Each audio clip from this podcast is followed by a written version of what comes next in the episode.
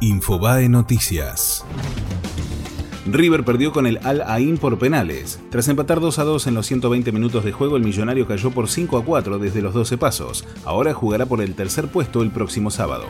Subió el desempleo. El INDEC dio a conocer el índice del tercer trimestre del año que se ubicó en 9%, lo que significa 177.000 nuevos desocupados. En el Gran Buenos Aires, el desempleo trepó al 10,5%.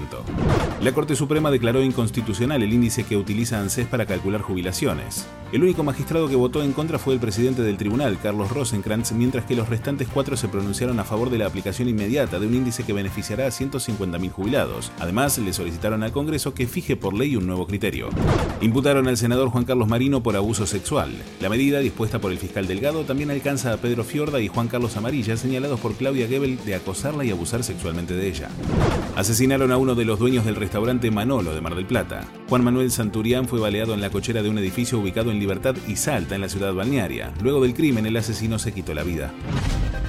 Fue Infobae Noticias.